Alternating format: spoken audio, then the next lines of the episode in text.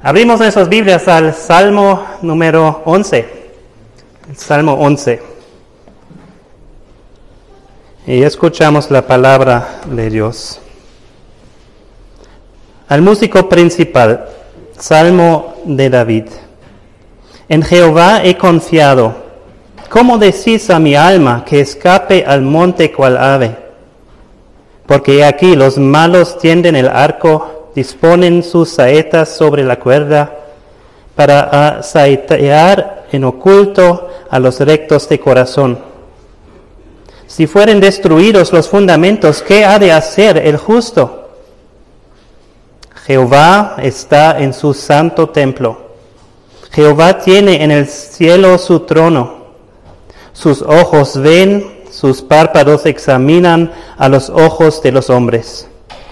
Jehová prueba al justo, pero al malo y al que ama la violencia su alma los aborrece.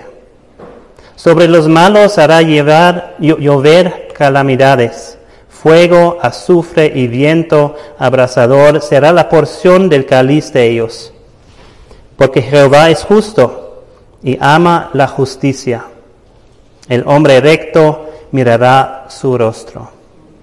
Vamos a orar.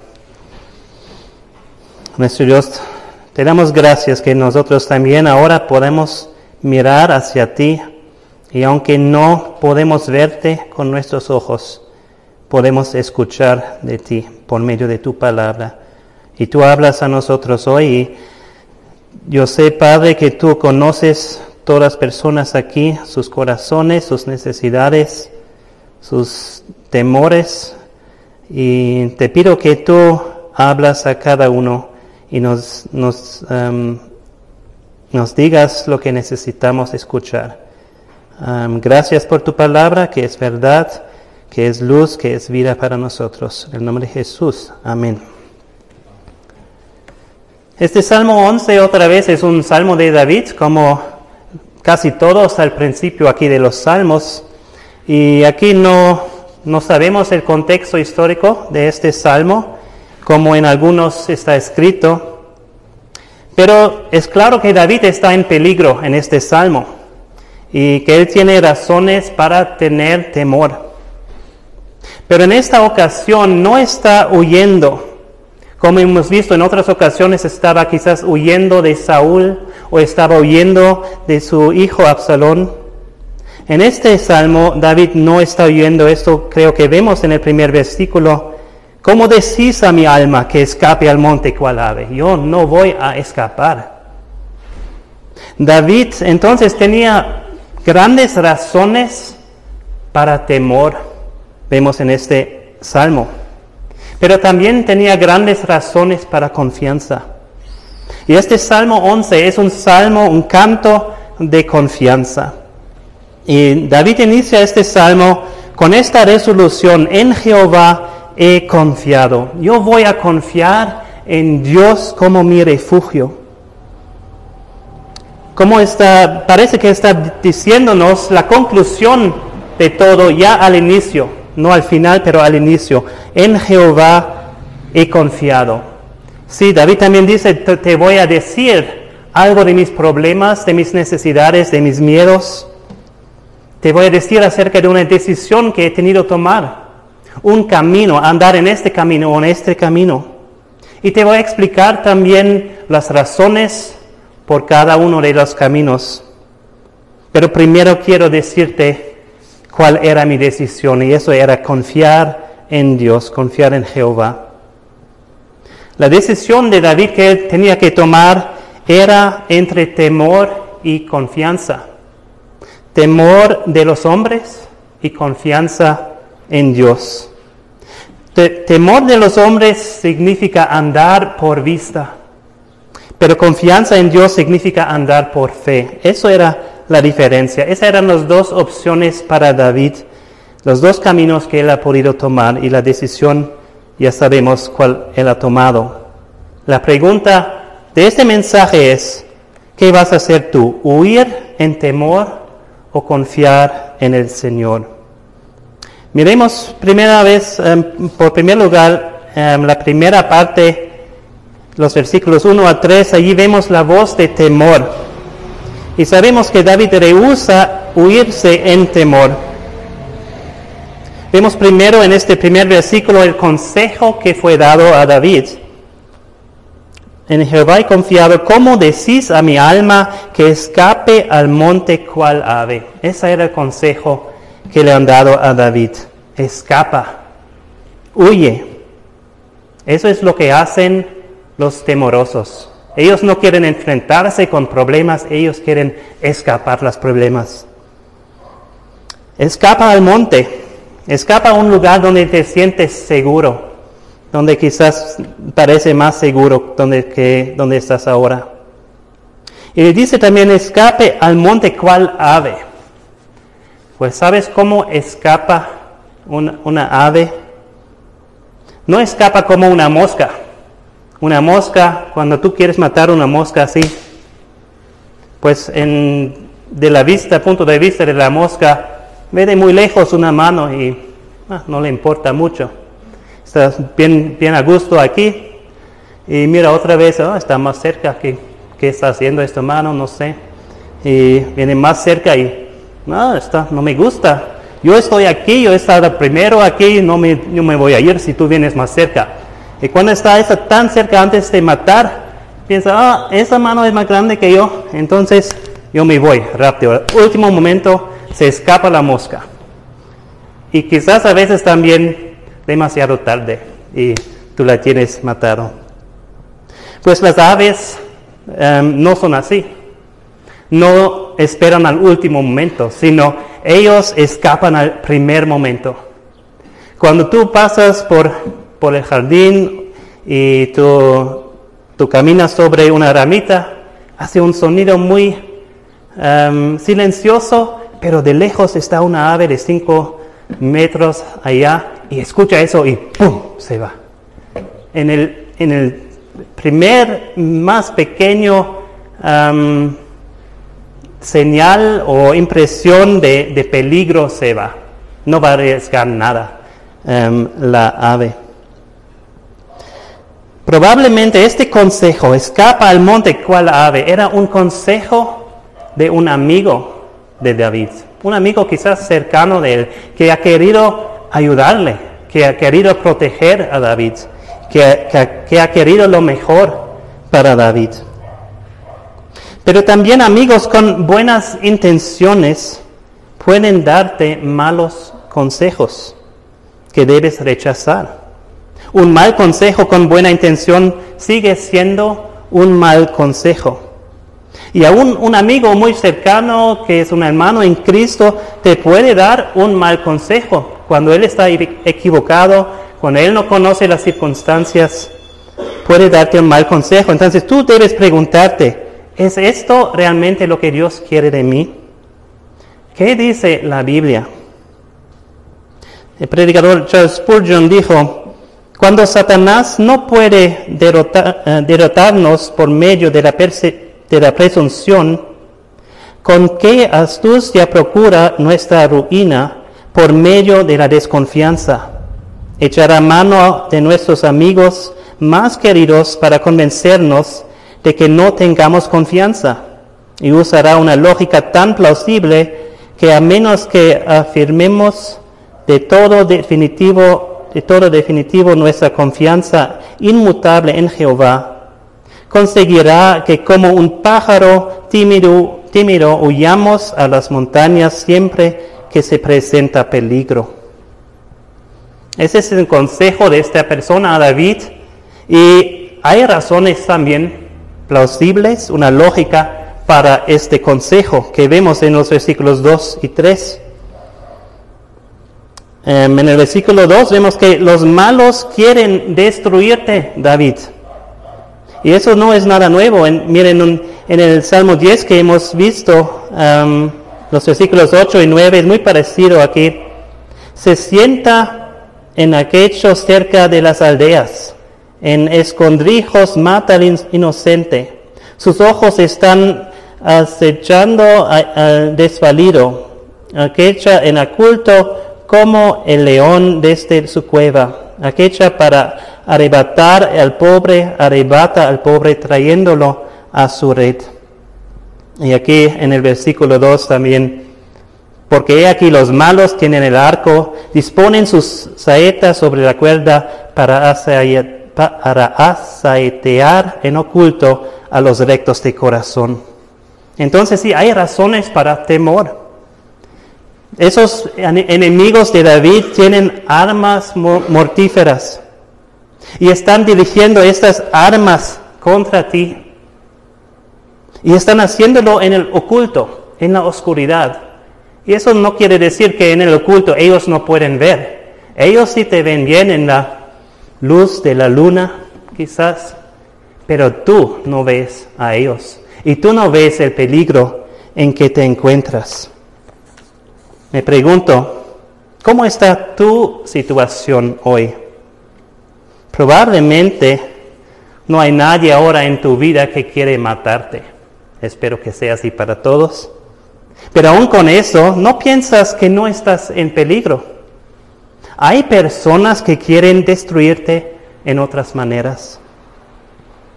Los malos están destruyendo lo que vamos a ver aquí en el siguiente versículo, están destruyendo los fundamentos.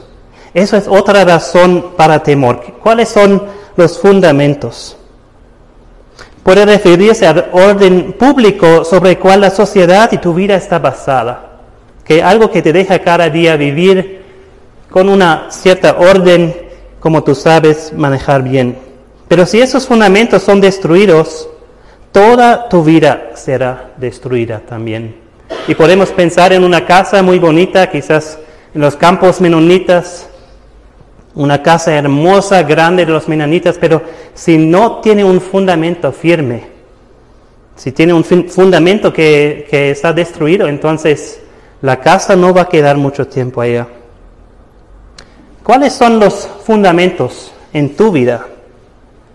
Podemos mirar varias áreas en nuestras vidas. Un fundamento en nuestra vida puede ser la salud, que es muy importante para todos. Todos queremos vivir y vivir sanos y fuertes. Pero hay peligros. Voy a dar unos ejemplos. Por ejemplo, hay víboras aquí en México, no tanto como en eh, mucho más que en Alemania. En Alemania no conocemos esto. Yo tampoco no conocía víboras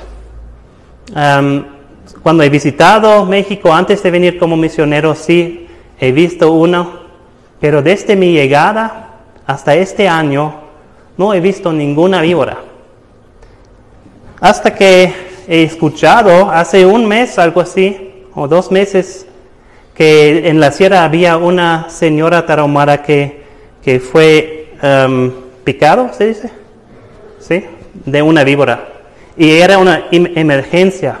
Eh, ha tenido que volar a un hospital y ha sido muy grave su salud. Gracias a Dios, ellos han podido ayudarle con tiempo, pero está bien ahora. Pero si había, hubiera llegado más tarde, hubiera muerto ella.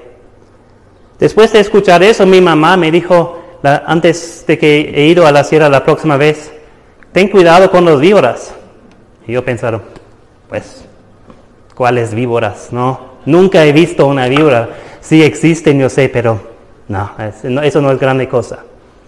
Estaba saliendo de la casita ahí en una mañana y dijo mi compañero Juan, mira, está una víbora afuera de tu casa. Y yo, oh, wow. Y estaba aquí buscando una entrada en la casa. Yo no quería que, que entraba en mi casa esta víbora. Y, pero también tenía algo de miedo porque he escuchado de la señora y, pensaba, ¿qué voy a hacer? Yo no puedo combatir con una víbora, yo, eh, quiero estar lejos. Entonces he tomado piedras y así, una, bastantes piedras para estar muy seguro que, que sí está muerta. Y gracias a Dios, sí, no, no me ha hecho nada esta víbora.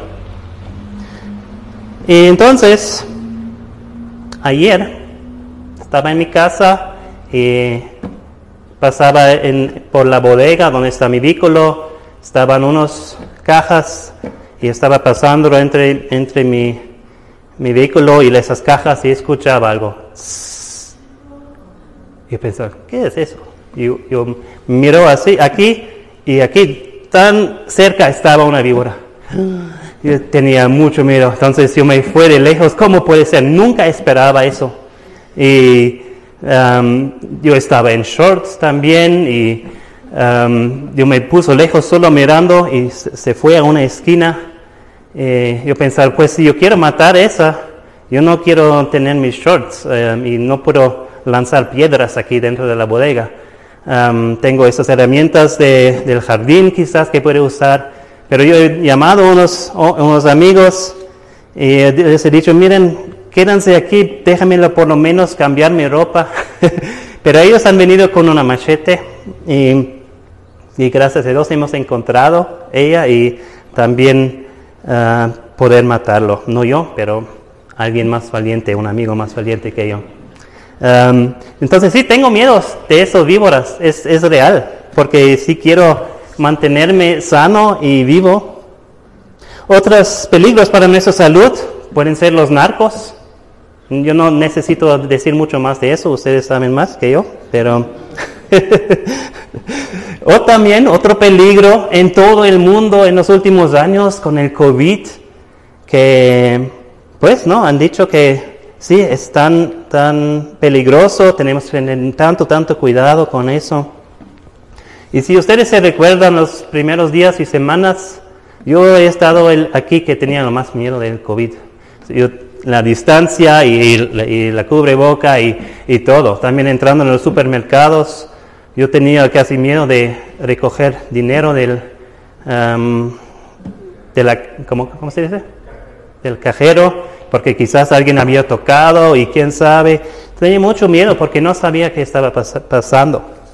Entonces ahora también muchas personas están viviendo el miedo de COVID o también el miedo de la vacuna de COVID, que es nuevo, que, que no, muchos no saben qué, hace.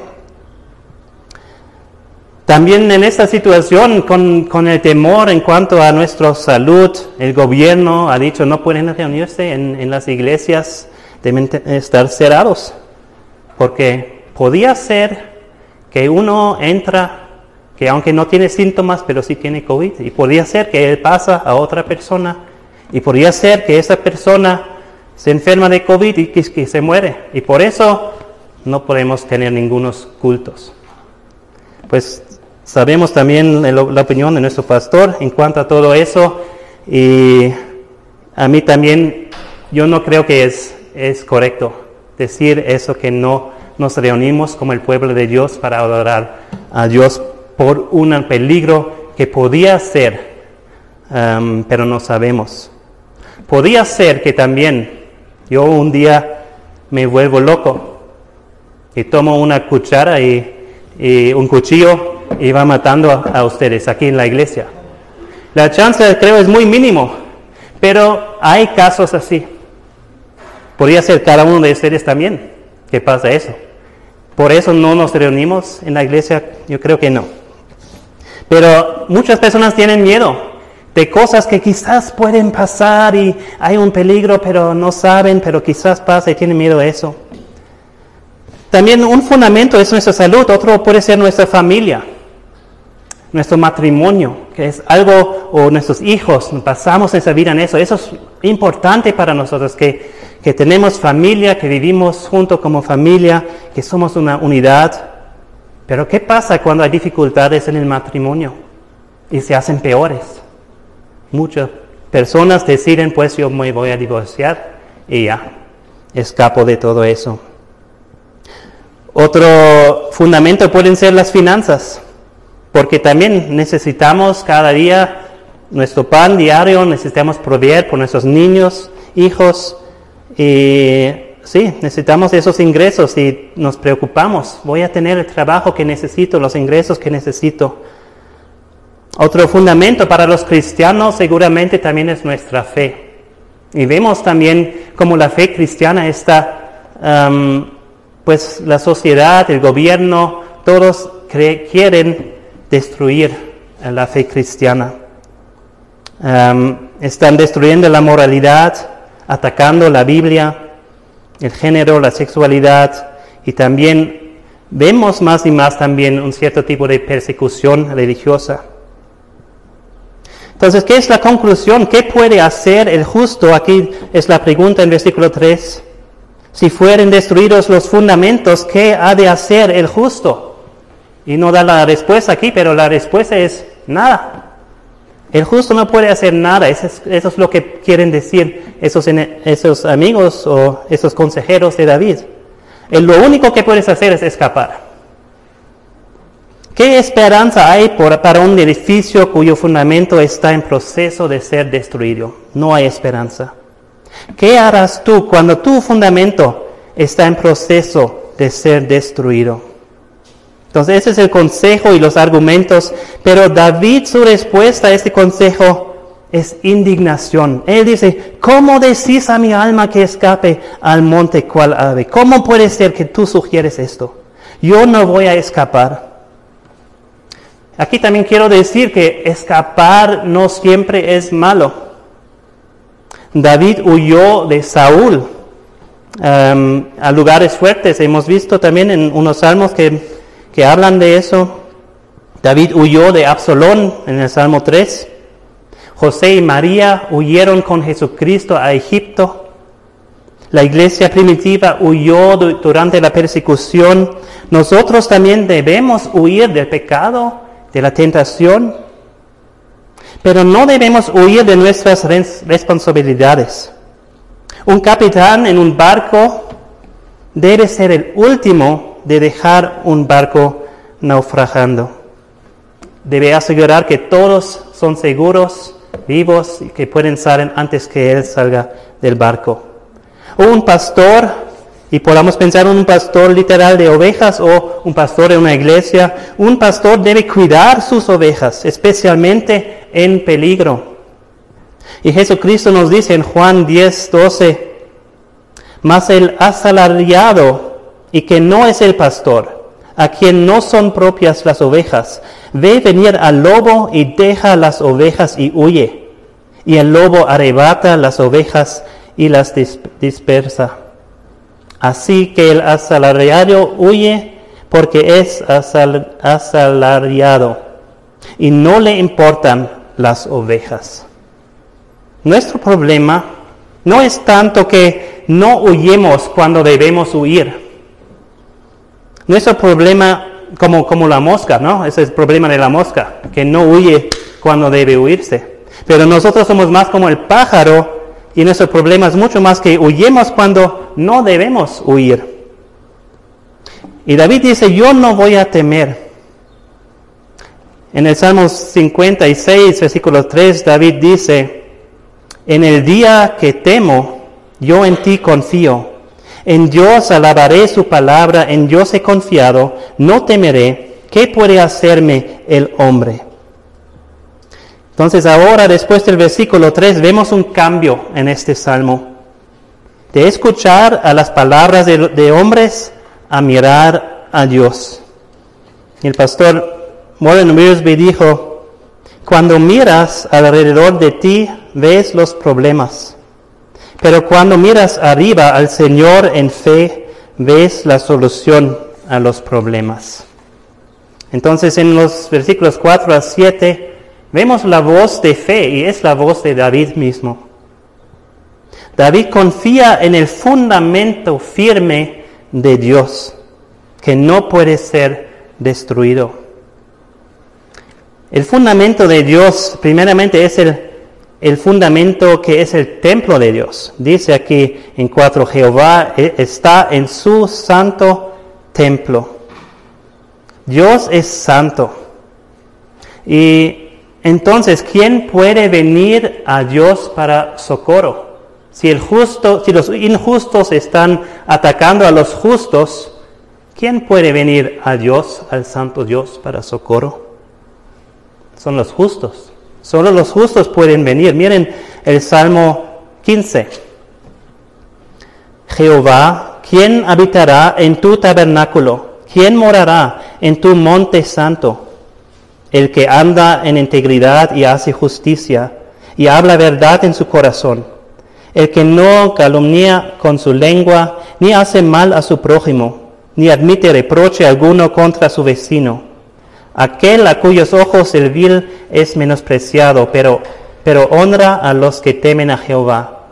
El que aún jurando en daño suyo no por eso cambia, quien su dinero no dio a usura, ni contra el inocente admitió cohecho. El que hace estas cosas no resbalará jamás. Y miren también en el Salmo 24, versículos 3 a 5. ¿Quién subirá al monte de Jehová? ¿Y quién estará en su lugar santo? El limpio de manos y puro de corazón el que no ha elevado su alma a cosas vanas, ni jurado con engaño. Él recibirá bendición de Jehová y justicia del Dios de salvación. Entonces Dios es un refugio para los justos. Los injustos no pueden venir a Dios para su refugio. No quieren tampoco ir en la presencia de un Dios santo. Pero que si te das cuenta leyendo eso, pues pensando, pues quizás yo no soy así, quizás yo me recuerdo como he tenido malos pensamientos, he dicho, malas cosas hoy, he hecho malas cosas, ¿cómo puedo yo venir ahora a Dios si también yo hago lo malo? El templo, el fundamento del templo de Dios también es para esas personas, porque el templo de Dios también un propósito del templo era que se hacen los sacrificios ahí. La gente venía para hacer sacrificios, para decir a Dios, yo he pecado, por favor, perdóname. Y eso también nosotros podemos decir, hijos de Dios, que hemos cometido pecado, Dios perdóname. Y Él nos va perdonar. Y podemos ser reconciliados con Dios y encontrar el refugio en Él. Entonces el santo templo de Dios es un refugio, un fundamento para nosotros, un fundamento firme. Pero también el próximo que dice, Jehová tiene en el cielo su trono. El trono de Dios habla de la soberanía de Dios, que Dios reina sobre todo.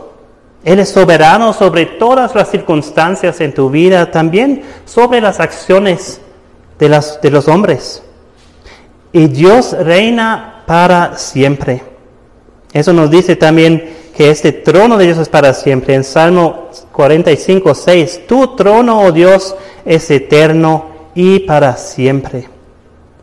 Tenemos entonces el fundamento firme del templo de Dios, el fundamento firme del trono de Dios. Pero si miramos al trono de Dios, es un fundamento firme para nosotros, pero el trono mismo tiene un fundamento. ¿Y qué es esto? ¿Qué es el fundamento del trono de Dios? Es la justicia de Dios. Dice en Salmo 89, 14, justicia y juicio son el cimiento de tu trono.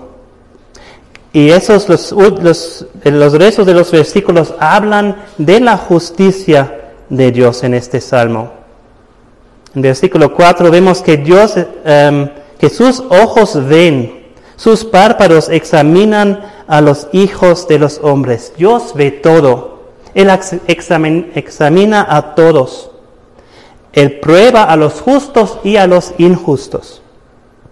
Y esa prueba de Dios a los justos también puede ser una prueba de fuego. Pedro dijo en 1 de Pedro 4:12, Amados, no os sorprendáis del fuego de prueba que os ha sobrevenido, como si alguna cosa extraña os aconteciese. Esas pruebas de Dios que Él da a los justos son difíciles, dolorosos también pueden ser. Pero esas pruebas de Dios son en amor. Mira este contraste en el versículo 5. Jehová prueba al justo pero al malo y al que ama la violencia, su alma los aborrece. Dios aborrece al malo y el contrario a eso no es Dios ama al justo, dice Dios prueba al justo. Pero es otra manera de decir que Dios ama al justo. Y sus pruebas a los justos son en amor. Entonces las pruebas de Dios también son para purificarnos, para quitar lo malo de nosotros, para hacernos mejor que antes. Eso también ha tenido que em, entender Job en su prueba muy grande. Y él dijo en el capítulo 23, 10, me probará y saldré como oro. Dios prueba a los justos en amor para purificarles. Pero Él prueba también a los malos, como vemos. También una prueba de fuego.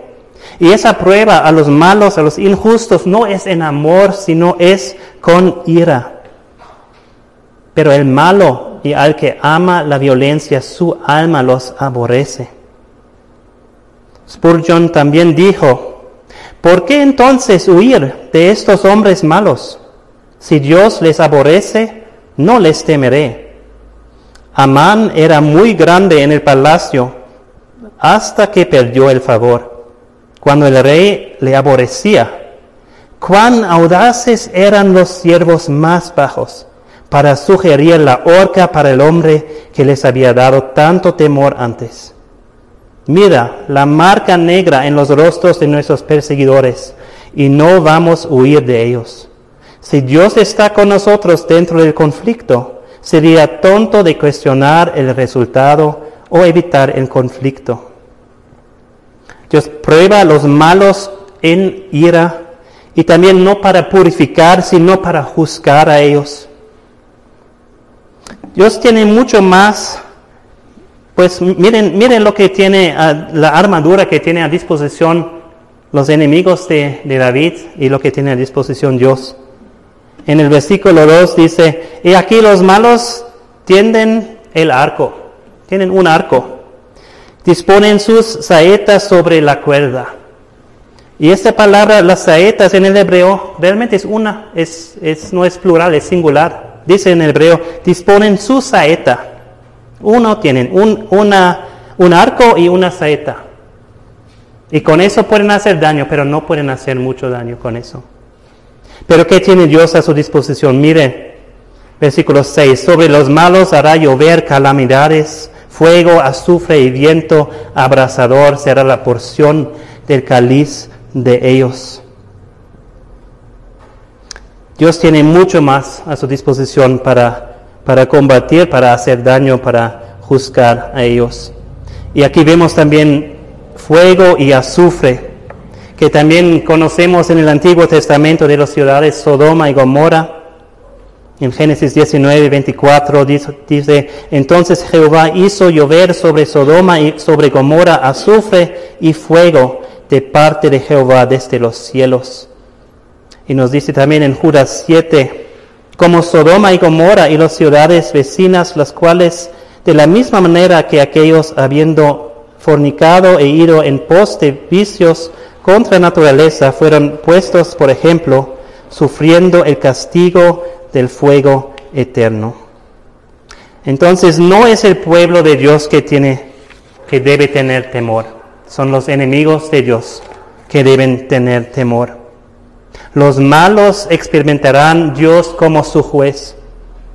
Su ira, reciben su ira en una caliz, como dice aquí en, el versículo 6. Una vez más voy a citar a Spurgeon. Él dijo, una gota del infierno es terrible, pero ¿qué será una copa llena de tormento? Pensemos en ello, una copa de miseria sin una gota de misericordia. Oh pueblo de Dios, qué necio es temer a los hombres que serán pronto, em, que serán pronto haces ardientes en el fuego del infierno. Piensa en su fin, su fin terrible, y todo tu temor se cambiará en desprecio a sus amenazas y compasión a su miserable estado. Los malos experimentarán Dios como su juez, pero los justos experimentarán Dios como su refugio, mirando su rostro. Versículo 7, porque Jehová es justo y ama la justicia. El hombre recto mirará su rostro. David también dijo en Salmo 17:15, en cuanto a mí veré tu rostro en justicia, estaré satisfecho cuando despierte a tu semejanza. Y Jesucristo mismo dijo en Mateo 5:8, bienaventurados los de limpio corazón, porque ellos verán a Dios. Entonces tú tienes una decisión también que hacer. ¿Vas a huir en temor o vas a confiar en el Señor? David dijo, en Jehová he confiado. Y David es una figura de Jesucristo. ¿Cómo era Jesucristo? ¿Tenía él temor en, en, cuanto a las circunstancias difíciles? Pues podemos pensar eso cuando leemos, cuando él oraba a Dios, pasa de mí esta copa. Parece que quizás tenía temor Jesucristo. Pero Jesucristo, er, eso era la razón por la cual venía Jesucristo. Él no ha tenido que venir al mundo. Él venía para esa razón. Y varias veces anunciaba en su vida que él, iba a ser matado. No tenía miedo de morir. En Juan 11, 7 leemos, luego después de esto dijo a los discípulos, vamos a Judea otra vez. Le dijeron los discípulos, rabí, ahora procuraban los judíos apedrearte y otra vez vas allá. Y cuando Pedro estaba en contra de que, Cristo iba a morir, Cristo le, regañó muy fuerte. Mateo 16, 21 leemos, desde entonces comenzó Jesús a declarar a sus discípulos que le era necesario ir a Jerusalén y parecer mucho de los ancianos de los principales sacerdotes y de los escribas, y ser muerto y resucitar el tercer día. Entonces Pedro, tomándolo aparte, comenzó a reconvenirle, diciendo, Señor, ten compasión de ti, en ninguna manera esto te acontezca.